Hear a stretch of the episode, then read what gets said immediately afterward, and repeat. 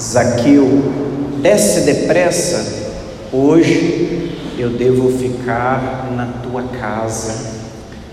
Todos nós hoje deveríamos permitir que o Senhor também que passa pela estrada da nossa vida nos convide a fazermos o mesmo que Zaqueu, a corrermos, a termos pressa para ir ao seu encontro e não apenas ir ao encontro de Jesus, mas acolhê-lo na nossa vida, acolhê-lo na nossa casa, fazê-lo participante da caminhada da nossa vida.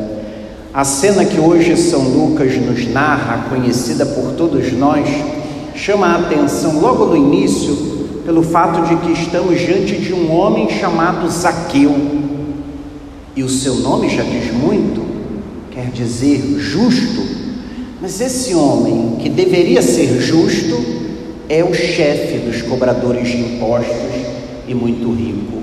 Obviamente, um homem injusto, que não vive a justiça, ao contrário, se aproveita dos mais pobres, se utiliza dos mais pobres e provavelmente a sua riqueza é fruto também da sua injustiça. Na verdade, Zaqueu é o exemplo claro da contradição. É aquele que, ao invés de viver de acordo com a sua vocação, de acordo com o seu nome, com a sua identidade, vive o contrário. Zaqueu hoje é como uma parábola para todos nós, porque também nós, como Zaqueu, percebemos que na nossa vida muitas coisas não estão de acordo com a nossa vocação. Todos nós hoje precisamos também fazer a prece que Paulo acaba de fazer, destinada aos Tessalonicenses, quando pedia a Deus que aquele povo vivesse digno, fosse digno da vocação que recebeu. Também nós hoje precisamos viver dignamente a vocação que recebemos de filhos e filhas de Deus. Mas, mesmo com tudo isso, Zaqueu quer ver Jesus, quer encontrar Jesus. É exatamente um exemplo que nós precisamos trazer para a nossa vida. Não temos que nos desanimar porque somos pecadores, porque somos falhos.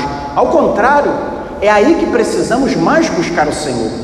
Desejar vê-lo, ansiar por estar com Ele, porque nós também, como salmista, podemos dizer: A minha carne tem sede de vós, ó Senhor, como terra sedenta e sem água.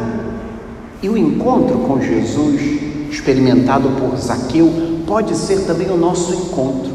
Curiosamente, não é um encontro na sinagoga, no templo, num primeiro momento numa casa, o encontro é na beira da estrada, para nos lembrar que podemos encontrar com Jesus onde quer que estejamos. Todo lugar e todo tempo é oportunidade para encontrar com Jesus, desde que nós queiramos, desde que nós o procuremos, desde que nós estejamos atentos, porque o Senhor vai passar. Padre Zezinho canta que quando Jesus passar, eu quero estar no meu lugar, estar atento, porque o Senhor está passando pela nossa vida e ao passar, precisamos então deixar que Ele nos dirija a Sua palavra.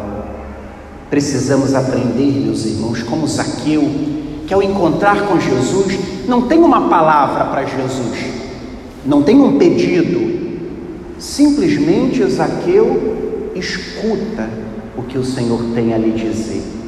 Como Zaqueu, nós também precisamos aprender a escutar o Senhor que passa nós vivemos numa sociedade que não escuta mais.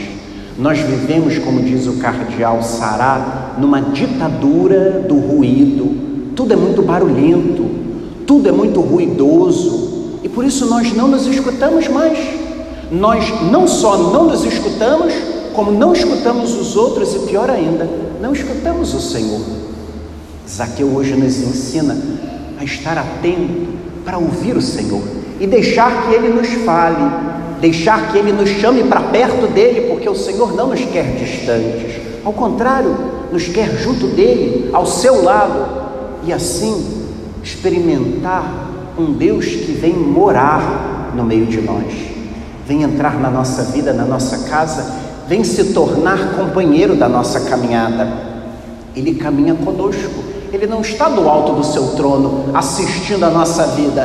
Não, o Deus que cremos se encarnou, se tornou um como nós e se tornou companheiro na nossa jornada. Mas esse encontro não deixou Zaqueu da mesma maneira.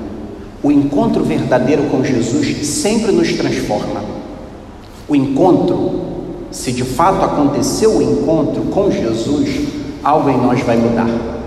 E à luz dessa palavra também nós hoje, ao nos encontrarmos com Jesus que está passando pela nossa vida, precisamos nos perguntar: o que preciso mudar na minha vida hoje? A exemplo de Zaqueu, o que eu posso converter? O que eu posso transformar?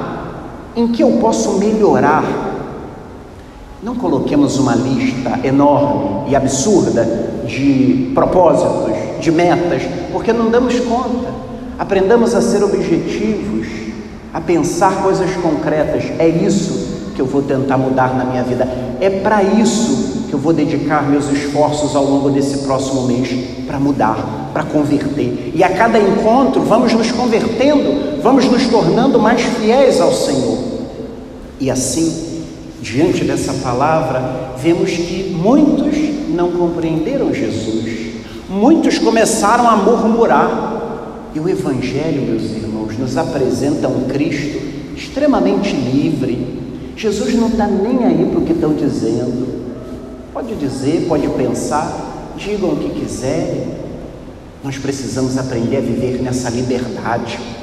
Nós temos vivido um condicionamento. O que vão pensar, o que estão falando, o que vão pensar de mim se eu fizer isso, se eu fizer aquilo. Vivemos como caniços agitados pelo vento. Jesus não sabe o que deve fazer e cumpre fielmente a sua missão. Não importa o que estão dizendo, não importa o que estão pensando, podem pensar, podem falar o que quiserem.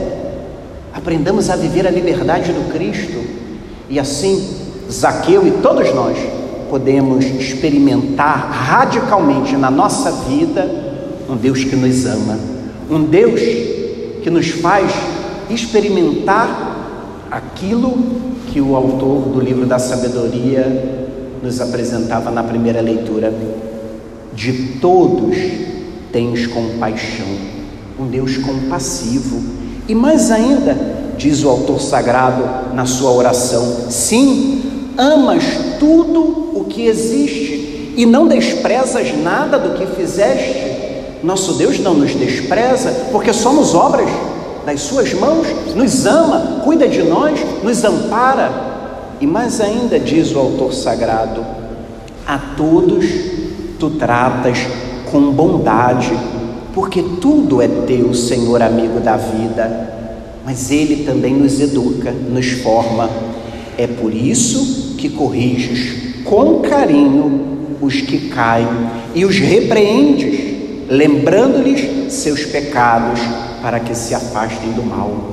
É esse Deus que, como Pai amoroso, nos acolhe e nos convida a mudar de vida, nos convida a assumirmos uma nova lógica da nossa caminhada. Desse modo, meus irmãos, nós podemos dizer com consciência o que acabamos de rezar no Salmo 144: O Senhor é muito bom para com todos a sua ternura abraça toda criatura. Ninguém está excluído do seu amor. Apesar dos seus pecados, ninguém está privado do amor de Deus. Porque Ele é amor, é paciência, é compaixão. O Senhor é amor fiel. Ele sustenta todo aquele que vacila e levanta todo aquele que tombou. Que o Senhor Jesus nos dê a graça de encontrarmos esse Deus e de experimentarmos profundamente o seu amor que muda completamente a nossa vida e que nós hoje, ao vermos Jesus que passa também por nós, deixemos que ele nos olhe nos olhos, nos chame pelo nome e nos diga: desce depressa, porque hoje eu devo ficar na tua casa.